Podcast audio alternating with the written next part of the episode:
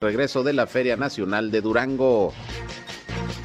También hoy se dieron a conocer en Torreón las actividades del próximo Sotol Fest. Esto es algo de lo más importante, de lo más relevante que le tengo de noticias, de información aquí en esta segunda emisión de Región Informa. Gracias por acompañarnos. Son las 13 horas, la una de la tarde con dos minutos de este jueves, jueves ya 9 de junio del año 2022. Les saludo como todos los días, soy Sergio Peinbert. Usted ya me conoce y estamos transmitiendo a través de la señal del 103.5 de frecuencia modulada Región Radio, una estación más del grupo Región, la Radio Grande de Coahuila. Acompáñenos, quédense con nosotros. Vamos a la información. El clima. De la noche y bueno, temperaturas mínimas de los 24 a 26 grados centígrados. El clima. En su calle, en su colonia, en su ejido, requieren la atención de alguna autoridad, pues aquí estamos listos para atenderles. Queremos ser un enlace entre ustedes y las autoridades para que los problemas de su comunidad se den a conocer y se puedan resolver. Nuestra línea 871-713-8867, 871-713-8867. Nos pueden llamar o mandar mensajes de WhatsApp. También estamos, ya saben, en redes sociales y medios digitales, en Facebook y en Instagram. Ahí nos encuentran región 103.5 Laguna. Ya estamos transmitiendo en vivo y en directo por Facebook Live. Un saludo a quienes ya nos siguen a través de esta red social. Y a mí me encuentran en Sergio Peinber Noticias, en Facebook, en Twitter, en YouTube, en Instagram y en sergiopeinber.com, mi portal web de información que les invito a visitar. Ahí estamos también, como siempre, listos para informarles y nuestros enlaces disponibles para que nos escuchen en nuestras transmisiones informativas en la radio. Y sin más, vámonos, vámonos con lo más importante hoy en las noticias.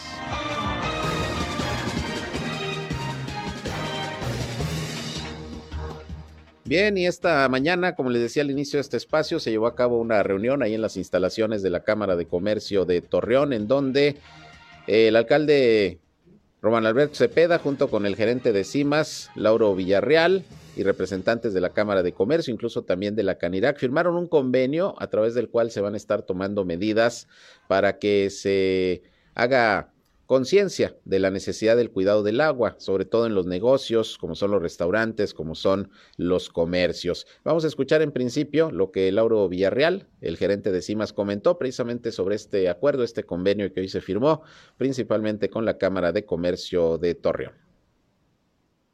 El objetivo de este convenio es revisar las instalaciones de todos los agremiados, de todos los comercios, de todos los restaurantes, para buscar ahorrar el agua en sus sanitarios, en sus lavabos, en todas las áreas de cocina y así evitar el desperdicio.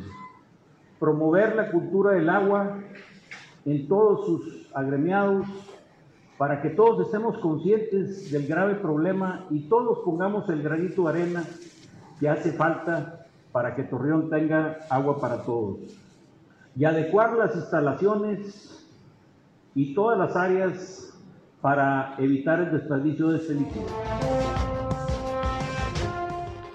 Bien, a eso se refiere este convenio que se firmó esta mañana ahí en las instalaciones de la Cámara de Comercio de Torreón y vamos a escuchar precisamente lo que comentó el presidente de este organismo empresarial, Mariano Cerna, sobre pues la necesidad de aplicar medidas en los comercios para que se pueda ahorrar en lo más posible el agua, sobre todo en estos momentos en que hay una situación de escasez que ha reconocido la autoridad y que bueno, pues hay que concientizarnos de no hacer un uso irracional del vital líquido. Esto dijo Mariano Cerna esta mañana también.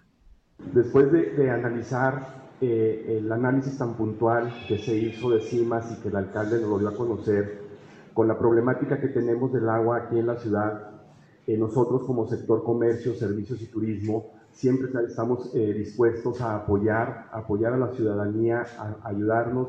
Torreón, La Laguna, siempre se ha distinguido por ser una, una población muy solidaria, muy comprometida.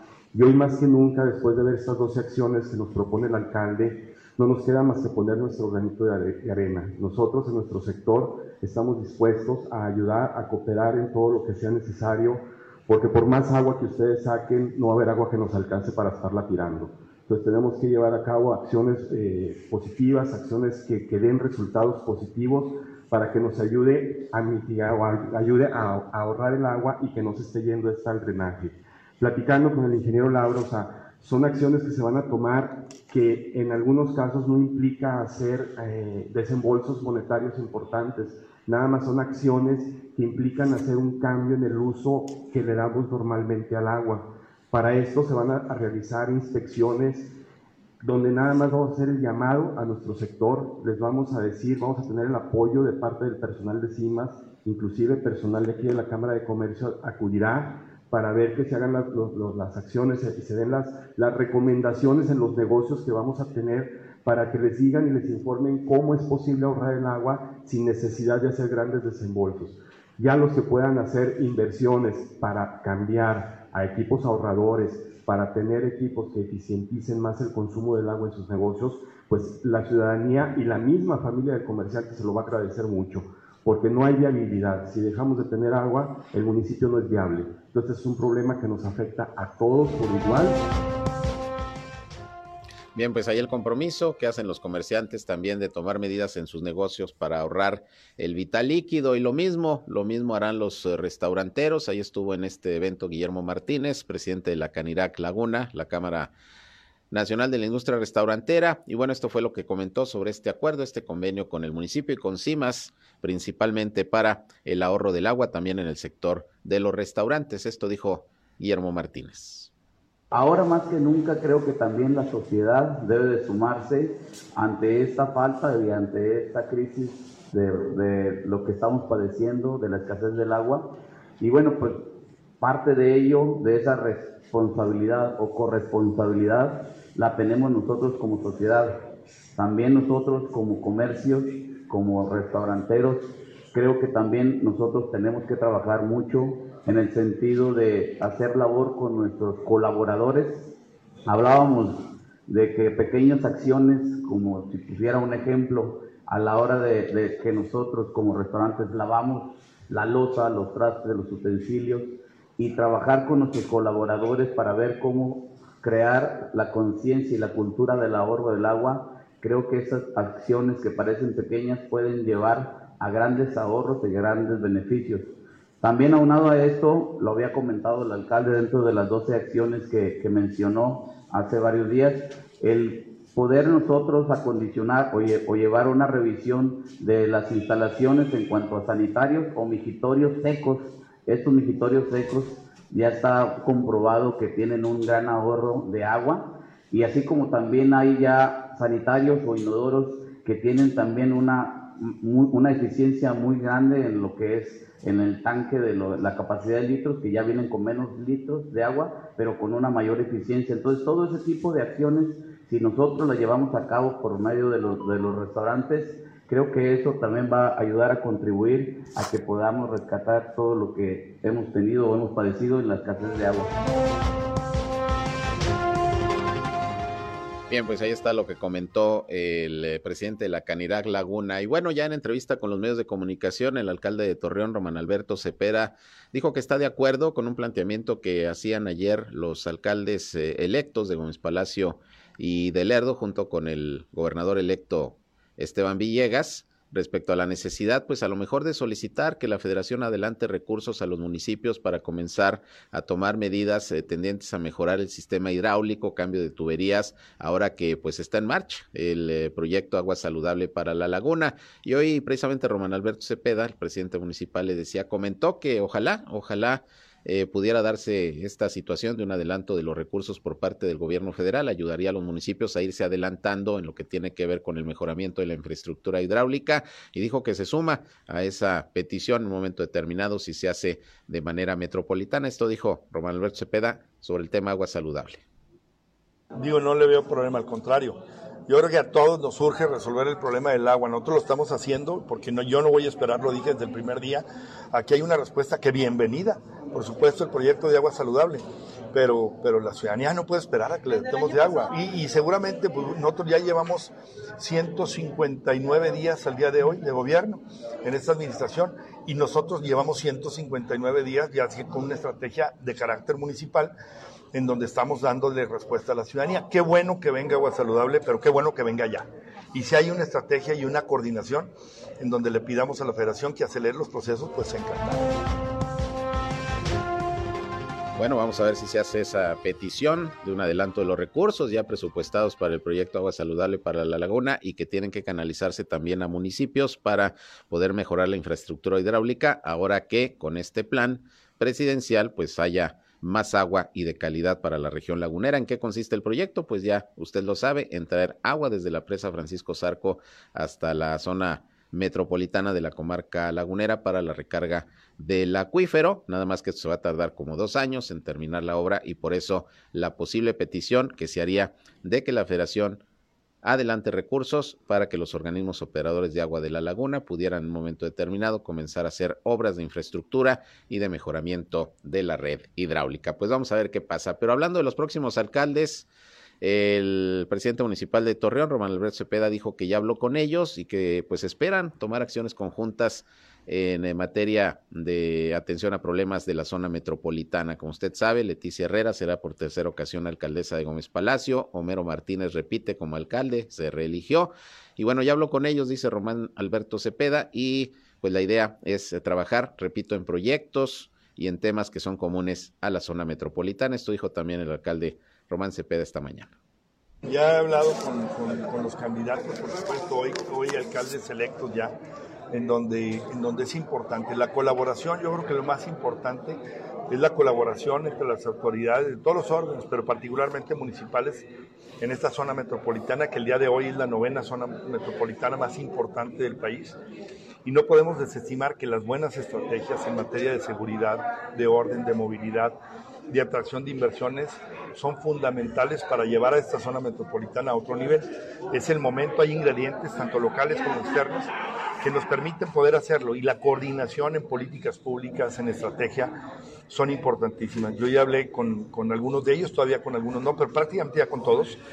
¿sí? Y en donde, bueno, nosotros dejamos la puerta abierta para coordinar esfuerzos. Nos dimos un poquito de tiempo en lo que ellos, bueno, pues asumen y disfrutan este, el, proceso que pasó.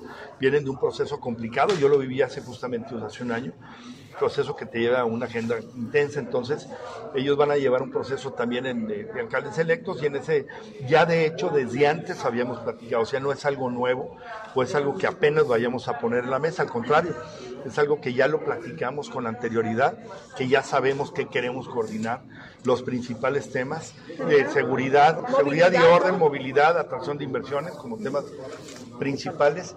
Y bueno, ya no solamente eso, sino coordinar. Yo puse a la disposición el INPLAN, ¿sí? el INPLAN municipal para hacer un plan mira, es imposible también estar armando implanes para cada tema. Ya el implan nuestro de Torreón tiene un costo importante. Creo que tiene la capacidad de hacer proyectos de carácter metropolitano y ponerlo a la disposición de los municipios que por alguna razón de carácter económico hoy, sobre todo particularmente que no estamos percibiendo algunas este, eh, participaciones de carácter federal, pues nos permita ser eficientes y hacer, pero no dejar de hacer estrategias metropolitanas. Bueno, pues ojalá que exista esta coordinación, sobre todo porque, mire, finalmente los alcaldes de las tres ciudades, a partir del primero de septiembre, van a ser del PRI. En este caso, el de Torreón, Leticia Herrera, que llegó por la alianza PRI-PAN-PRD, pero es priista, y Homero Martínez, que también llega por la alianza PRI-PAN-PRD, pero también es priista y mantuvo la presidencia municipal. Y hablando precisamente de los triunfos del domingo en el estado de Durango por parte de esta alianza, pues eh, como usted sabe, ayer iniciaron los cómputos finales en los consejos municipales y por parte del Consejo General del Instituto Electoral de Durango para pues eh, ya tener todo dispuesto para la entrega de las constancias de mayoría una vez que se validan las elecciones. Y en el caso de Lerdo, pues ya Homero Martínez recibió esta mañana su constancia de mayoría que lo acredita como alcalde, ahora sí electo de Lerdo. Eh, una votación de 28.761 votos. Homero Martínez obtuvo el triunfo, su principal competidor que fue Morena, con su candidata Tere González, obtuvo 24.932 sufragios. Así que fue una diferencia por ahí de, de 4.000, 4.500 votos aproximadamente entre el primero y segundo lugar. Y bueno, esta mañana pues ya Homero Martínez recibió de manos del presidente del Consejo Municipal de Lerdo, del Instituto Electoral, Emanuel Ibarra, la constancia de mayoría, que ahora sí lo acredita formalmente como alcalde eh, electo de Lerdo. Y también eh, antes del mediodía se invitó a los medios de comunicación para estar presentes en lo que fue o lo que será más bien la entrega de la constancia de mayoría para la señora Leticia Herrera, eh, quien ganó las elecciones de acuerdo a la votación para la alcaldía de Gómez Palacio por tercera ocasión. Eh, pero todavía no se le entregan. Nos acaban de avisar que todavía hay cierta discusión ahí en, el Consejo, pero se espera que en un ratito más ya Leticia Herrera también reciba su constancia de mayoría y Esteban Villegas, candidato al gobierno de Durango y quien es el virtual ganador de las elecciones, también está en espera ya de que le entreguen su constancia de mayoría. Y bueno, pues ya una vez eh, cumplidos estos eh, procesos. El primero de septiembre, los 39 presidentes y presidentas municipales en Durango que ganaron tomarán protesta y el 15 de septiembre lo hará Esteban Villegas, allá seguramente en Durango Capital, como se acostumbra cada seis años. Así las cosas, pues, con este tema de las Elecciones Durango 2022. Vamos a ir a una pausa y regresamos. Son las 13 horas, la una casi con 20 minutos. Les reitero la invitación para que se comuniquen aquí al 871-713-8867. Mándenos WhatsApp o también llámenos con mucho gusto. Aquí les atendemos. Vamos a la pausa, regresamos con más.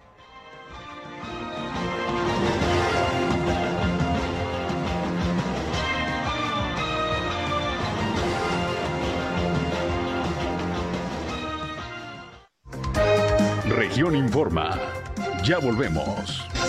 Continuamos con más información. Y bueno, hace unos días, si usted recuerda, el eh, secretario de Salud de Coahuila, Roberto Bernal, informó que no había ningún problema para el desarrollo de las graduaciones en este fin de ciclo escolar ya que las condiciones del COVID-19 pues eh, permiten ya en estos momentos pues realizar este tipo de eventos, obviamente con los cuidados, los aforos que deben de respetarse, pero eh, no había ninguna prohibición como los últimos dos años para la realización de graduaciones. Esto por lo pronto es lo que se está eh, permitiendo en el estado de Coahuila. Sin embargo, en el estado de Durango, Sergio González Romero, que es el titular también de la Secretaría de Salud, dijo que se va a analizar si se autoriza o no el que se realicen graduaciones. Esto por el incremento que en los últimos días se ha, visto en los contagios del COVID-19. Aquí le damos día con día las cifras y efectivamente en las últimas dos semanas ya comienza a verse un incremento en los contagios, no de manera alarmante, afortunadamente no han aumentado las hospitalizaciones o el número de decesos, pero sí los contagios. Eso sí se ha incrementado y por eso, pues eh, por lo pronto en Durango le van a pensar si eh, se autorizan o no las graduaciones, porque quizás sea necesario comenzar a aplicar nuevamente protocolos de cuidado para lugares en donde hay alta asistencia de personas, hay aglomeraciones, que por lo pronto lo que se recomienda es continuar con el uso de el cubrebocas. Así que, pues en análisis, si se autorizan o no las graduaciones en el estado de Durango, en Coahuila hasta el momento no se ha dado marcha atrás, están autorizadas, obviamente repito, respetando los aforos en los locales donde éstas se realicen, o en su caso, con los aforos también que dictan los subcomités de salud, en este caso el de la comarca lagunera, porque, repito, si ha habido un incremento en el número de contagios. Y precisamente vamos a escuchar el reporte hoy por la mañana de Sergio González Romero, secretario de Salud, con las cifras del COVID-19 al día de hoy jueves.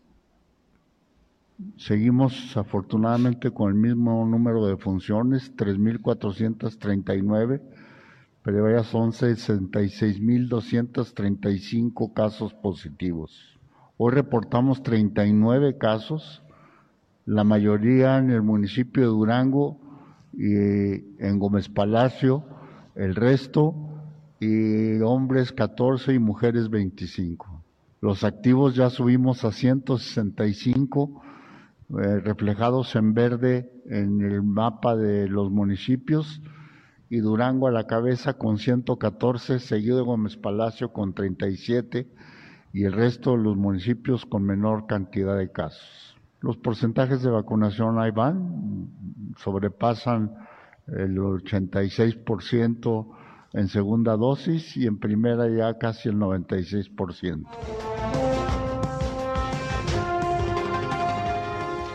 Bien, pues esos son los datos, las cifras del COVID en el estado de Durango y precisamente en este momento me está llegando el reporte de la Secretaría de Salud de Coahuila también sobre la situación del COVID y mire, van en aumento los contagios, hoy se reportan 61. Día con día se reportan más, ayer fueron 40, hoy se reportan 61 nuevos contagios de COVID-19 en Coahuila. 32 de los casos, prácticamente la mitad, son aquí de Torreón.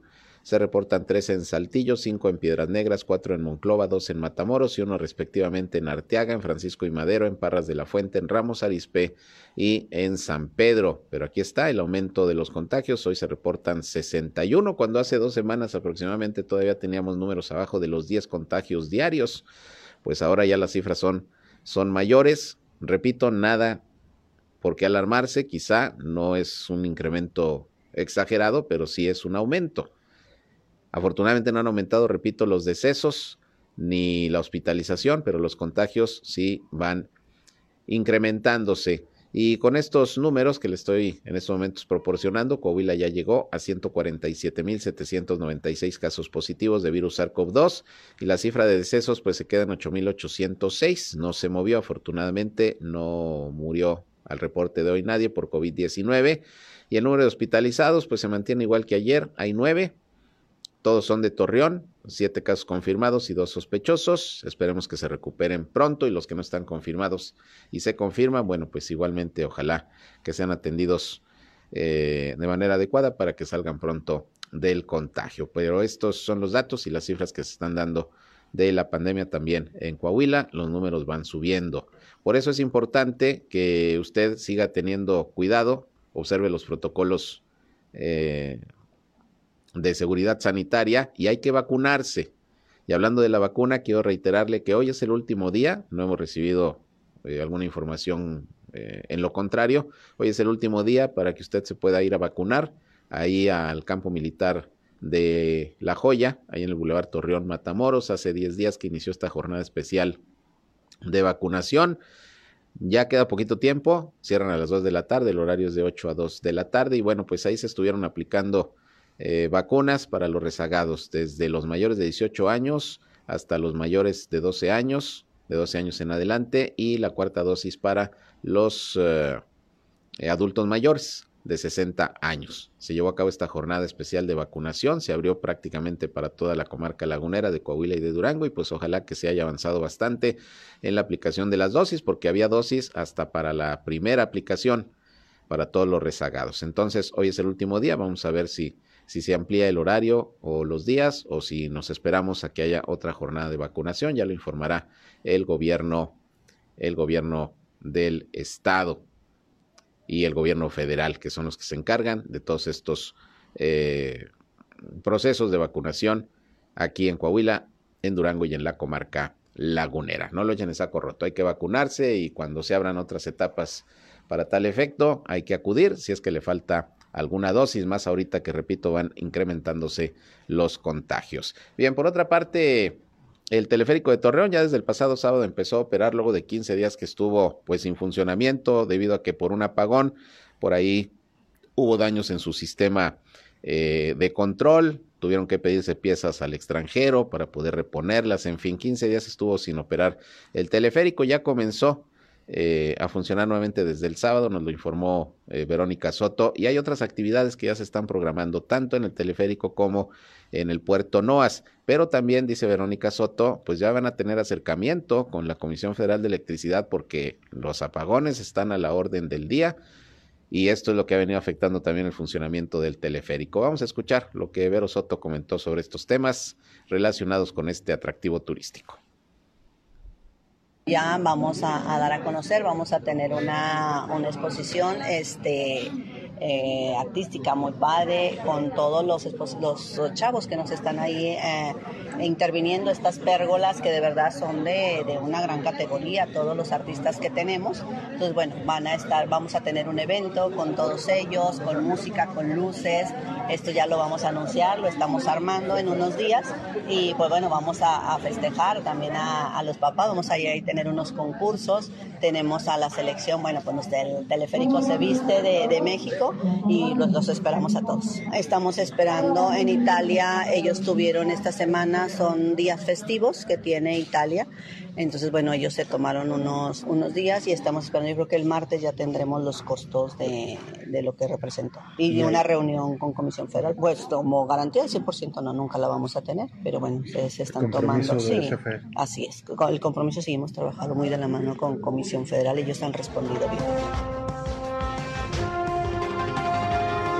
Bueno, pues ahí el acercamiento con la Comisión Federal de Electricidad por parte de la gente del teleférico porque pues eh, se requiere del servicio para que funcione el teleférico y ya ve lo que pasó hace algunos días con uno de los apagones que dejó fuera de servicio este transporte aéreo por lo menos dos semanas. Y hablando de cortes en el suministro de energía eléctrica, pues eh, allá en el municipio de Lerdo les aviso, está programada una suspensión del servicio de energía a partir de las 10 de la mañana hasta las 2 de la tarde en las colonias del norponiente de la ciudad. Esto allá en Lerdo lo está avisando la Comisión Federal de Electricidad, por lo menos está avisando para que se tomen las providencias necesarias. Son 14 colonias las que por lo menos van a tener suspensión de energía eléctrica cuatro horas, desde las 10 hasta las 14 horas. Esto va a ser mañana.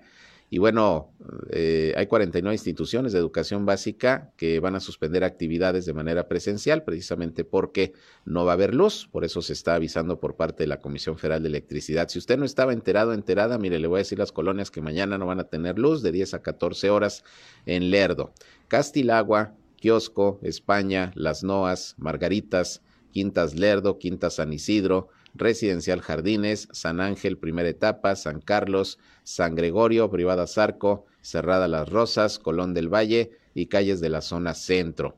Así que por este apagón programado, cuando menos repito, están avisando, cuatro horas no habrá energía eléctrica en estos sectores. Por su parte, y al respecto, el subsecretario de Educación eh, en la laguna de Durango. Cuitlagua Valdés informó que son 7.618 los estudiantes que pues mañana no van a, a, poder asistir a clases presenciales en estas 49 escuelas en donde pues no va a haber energía eléctrica por este apagón programado de la Comisión Federal de Electricidad. Así que ya están avisados para que tomen sus precauciones y sepan que va a haber corte de suministro de energía eléctrica en estos sectores allá en el municipio de Lerdo. Por otra parte, pues están a la orden del día los incendios. Esta mañana en nuestra primera emisión le informé de un incendio de un yonque ahí en la colonia Nueva Laguna Norte, ahí por el Boulevard Escuadrón 201, que al parecer fue provocado por unas personas que se desconoce quiénes eran, pero que estaban quemando basura en la, parte, en la parte posterior del yonque. Se salió de control y pues también se llevó al yonque. Afortunadamente no se reportan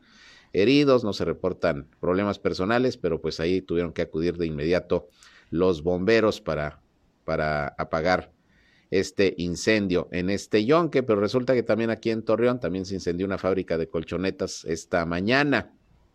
Acudieron elementos de protección civil, de seguridad pública, eh, luego del reporte de este incendio que fue ahí en la colonia Vicente Guerrero. Se trata de una fábrica de colchonetas ubicada sobre la avenida tercera de esa colonia que estaba ardiendo en llamas, por lo que de inmediato iniciaron las eh, labores de los apagafuegos pues para controlar el siniestro.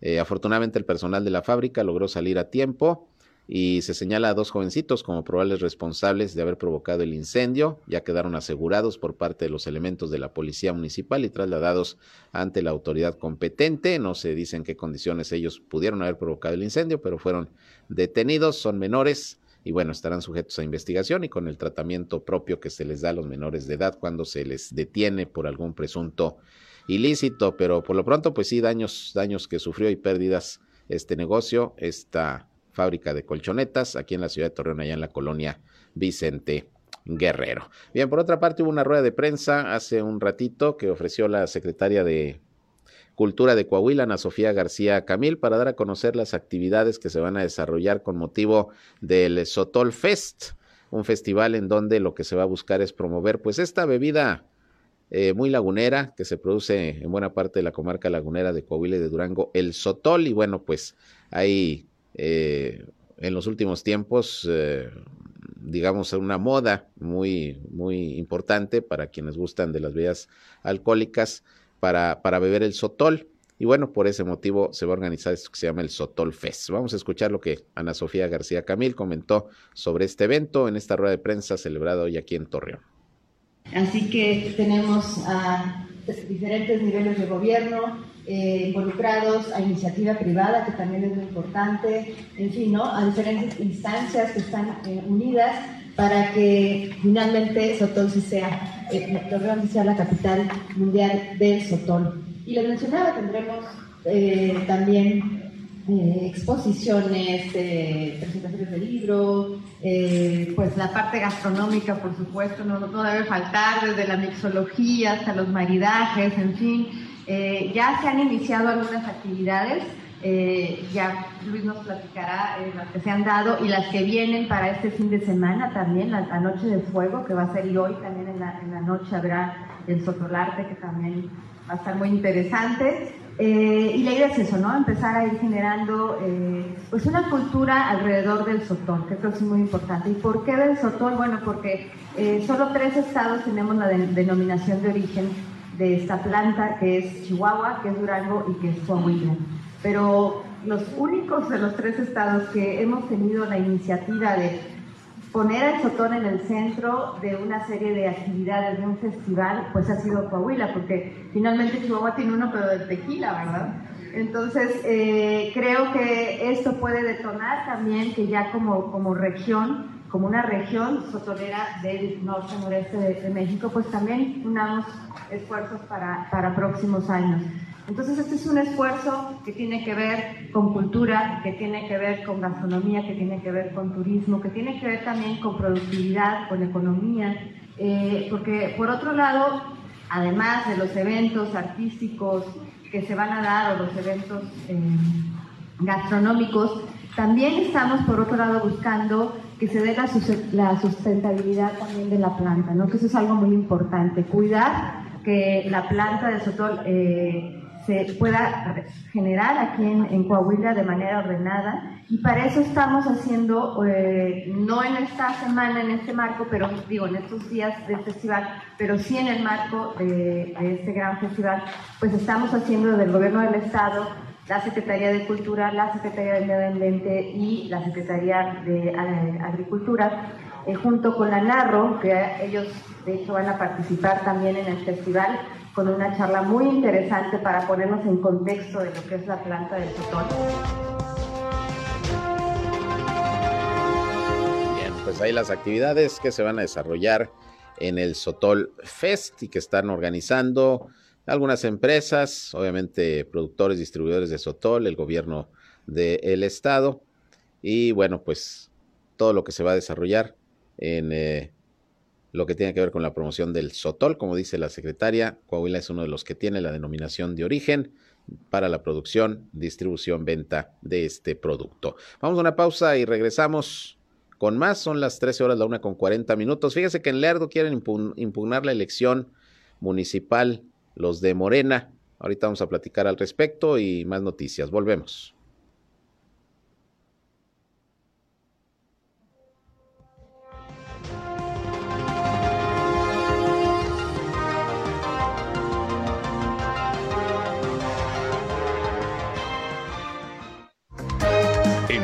Regresamos a Región Informa. Informaba que ya recibió su constancia de mayoría que lo acredita como alcalde electo eh, a Homero Martínez en el municipio de Lerdo. El Consejo Municipal del Instituto Electoral, después del cómputo de la votación, bueno, pues se entregó ya la constancia de mayoría a Homero Martínez, que fue por la alianza PRI-PAN-PRD participando para pues reelegirse en el cargo. Sin embargo, pues hay inconformidad de Morena y hoy se dio una rueda de prensa donde se dio a conocer que se va a impugnar esta elección y tengo en la línea telefónica a Rafael Palacios, él es el coordinador de la campaña de la candidata de Morena y la Alianza Juntos Hacemos Historia, Tere González, allá en el municipio de Lerdo. Rafael, ¿qué tal? Muy buenas tardes.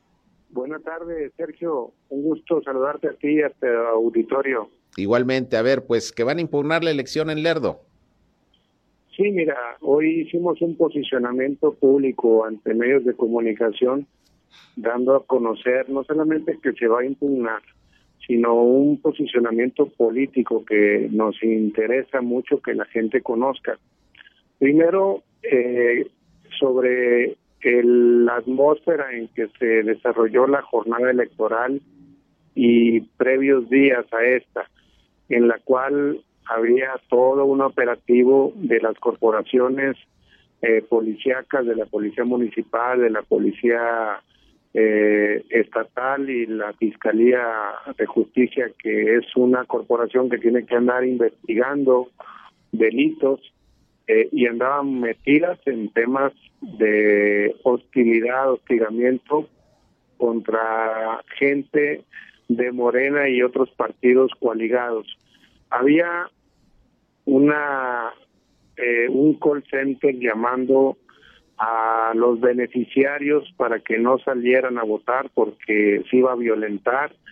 Están publicados los teléfonos de los cuales lo hicieron. Algo grave, Sergio. Violentaron la jornada electoral. Días previos incluso había enfrentamiento, había persecución a brigadistas, a gente que estaba identificada con nosotros. Hubo detenciones arbitrarias y lo voy a decir con toda responsabilidad, hubo levantones como al viejo estilo y al estilo del crimen organizado por particulares en vehículos particulares y eh, entregados o encarcelados como si fueran policías vestidos de civiles, eh, golpearon gente. En mis redes sociales hice publicación de un representante general del Partido Verde, Milton Luna se llaman concretamente, en la casilla del 6 de enero lo levantaron personas que no tienen nada que ver con la corporación y hasta las 3 de la mañana del lunes lo soltaron incomunicado todo el día y golpeado. Como estos hubo muchos, hubo retenes en la entrada de Nazareno, de la fiscalía, donde no permitían entrar ni salir. Eh, y no se diga en las eh, colonias de marginadas y varias comunidades rurales, grupos de choque que se identificaban perfectamente que no eran de la localidad, mm, eran de, de Coahuila, de Torreón, de Viesca, de Matamoros, gente que vino a operar con el PRI, una compra descarada de votos. El PRI en Lerdo robó la elección. La gente salió 25 mil votos en favor de la maestra Tere, en favor de Morena y su coalición. Y la verdad que es eh, muy lamentable que violenten la voluntad de la gente, la voluntad expresada en las urnas a base de compra de votos y a base de violencia hacia los electores y hacia la gente del partido. Estas presuntas irregularidades eh, que comenta Rafael, ¿se denunciaron en su momento ante alguna instancia, sobre todo los días previos a la elección? Mira, el tema de los levantones, hay denuncias formales, pero como bien lo decimos en la rueda de prensa cuando nos preguntaron sobre lo mismo, eh, está la iglesia hermanos de Lutero, valga la analogía de la expresión, porque ir a fiscalía, que es la investigadora de delitos, cuando ellos mismos están involucrados como quienes perpetraron este tipo de delitos, pues eh, nos sentimos indefensos, eh, porque está fue una campaña de Estado, fue una elección de Estado donde se ocuparon las instituciones del gobierno para operar en favor del PRI. Y esto lo tenemos que decir así con mucha claridad. En, la, en el flujo de información ya el día de la jornada electoral alteraron muchos eh, resultados para que el PRI siempre fuera arriba en el en el programa de resultados preliminares y donde iban llegando casillas de donde Morena ganó, no se incorporaban o no se este daban de alta tal cual fueron los resultados. Se tergiversó mucha información, recuento, hay muchos mm, votos indebidamente anulados a Morena.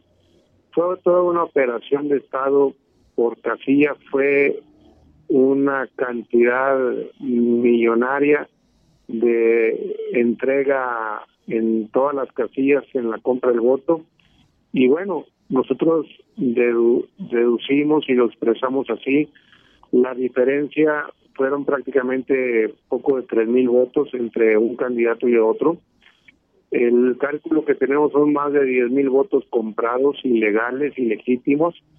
Por supuesto que no reconocemos el, supuesto triunfo ni del PRI ni de sus candidatos al gobierno del Estado ni al municipio y vamos a dar la lucha jurídica, pero sobre todo, mira, lo importante es que de lo que estamos hablando la gente lo presenció, es decir, eh, gente sabe perfectamente que esto que estamos narrando ante tu auditorio es algo que la gente se dio cuenta perfectamente.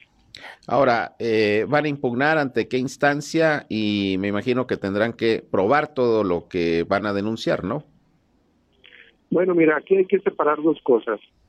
El tema estrictamente electoral que ataca las irregularidades sucedidas en casilla, que tiene que ver precisamente con lo que puede invalidar la votación de una casilla, es independiente de las otras acciones legales que se pueden dar, que es el tema de la violencia. Eh, eso es ante fiscalía, lo otro es ante un tribunal. Lamentablemente no hay una correlación jurídica donde una cuestión pueda afectar a la otra y a eso le, a eso le apuestan de que eh, la persecución de un delito como se dio en la jornada electoral no afecta el cauce que se lleva ante un tribunal electoral para la pretensión de la nulidad de casillas, de votación recibida en casillas.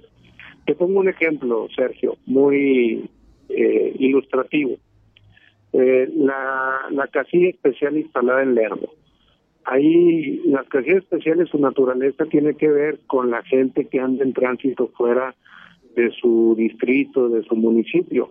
En este caso, para poder votar duranguenses fuera de su municipio que anden en tránsito por Lerdo, tienen derecho a votar por la candidatura a gobernador. En el caso de Lerdo, se le dotó a la casilla especial mil boletas para ayuntamiento, o sea, de manera ilógica, contra natura de esa eh, eh, asignación regla de de casilla especial y ahí el PRI se despachó con mucha votación.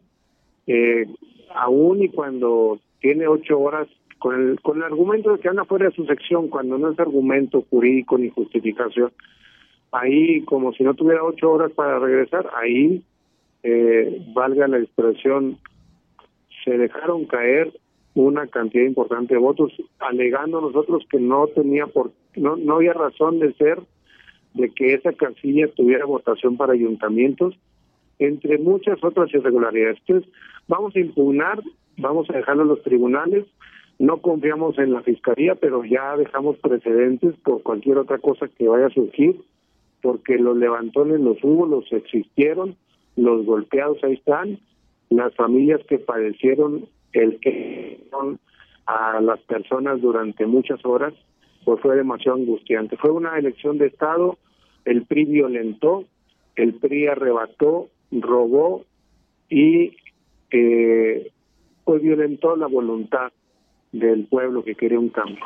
Bien, pues entonces ya serán los tribunales los que tomen una decisión a la hora de que ustedes impugnen, que se presenten pruebas y vamos a ver qué decisión se toma en ese en ese sentido. Pues vamos a estar pendientes, Rafael, de las acciones legales que van a interponer, a ver qué deciden las autoridades electorales, en este caso sobre esta elección.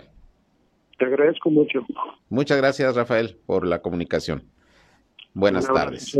Gracias igualmente. Rafael Palacios, coordinador de la campaña de Tere González, quien fue la candidata de Morena a la presidencia municipal de Lerdo. No aceptan el resultado, señalan irregularidades y bueno, en estos momentos está ya el periodo abierto para la presentación precisamente de las impugnaciones, inconformidades que pudieran tener candidatos, candidatos, partidos políticos sobre el desarrollo de la jornada y esto pues ya se dilucidará en los tribunales electorales y pues vamos a estar vamos a estar pendientes. Pero fíjese, en contraparte, hoy precisamente allá en la Ciudad de México, los dirigentes del PRI, eh, Alejandro Moreno, Jesús Zambrano del PRD y Marco Cortés, eh, se pronunciaron primero de que la alianza de los tres partidos se va a mantener y que muy seguramente irán también en alianza para las elecciones eh, el próximo año en Coahuila y en el Estado de México, donde también se van a renovar las gubernaturas. Pero fíjese, Alejandro Moreno y sus homólogos del PRI-PAN, eh, perdón, del PAN y del PRD, acusaron también de que el pasado 5 de junio en México se vivió una elección de Estado, lo cual ya habría sido advertido por su alianza. Moreno Cárdenas reiteró su señalamiento sobre que los estados en donde gobierna Morena son un desastre, una calamidad y están en la peor inseguridad que vive el país. Pero bueno, en términos generales, pues cada quien habla como se le va en la feria, ¿no? Aquí también la alianza PRI-PAN-PRD dice que fue en México el 5 de junio una elección de Estado donde Morena se llevó cuatro eh, gubernaturas de las seis que estaban en juego. Eh, la alianza se llevó eh, Aguascalientes y Durango. Y bueno, pues ahí están las inconformidades, los pronunciamientos, repito, pues todo tendrá que dilucidarse en los tribunales, como es en este caso en Lerdo, donde Morena se está inconformando con el resultado electoral. Estaremos pendientes. Con esto llegamos al final de la información. Gracias por su atención. A las 19 horas los espero en nuestra tercera emisión de Región Informa, el resumen del día, el más completo de la radio, aquí en la comarca lagunera de Coahuila y de Durango. Pásenla bien, se quedan con mi compañero Reyham, que en unos momentos nos tiene buena música para seguir disfrutando de esta tarde. Si van a comer, buen provecho, 7 de la tarde noche, por aquí nos escuchamos nuevamente.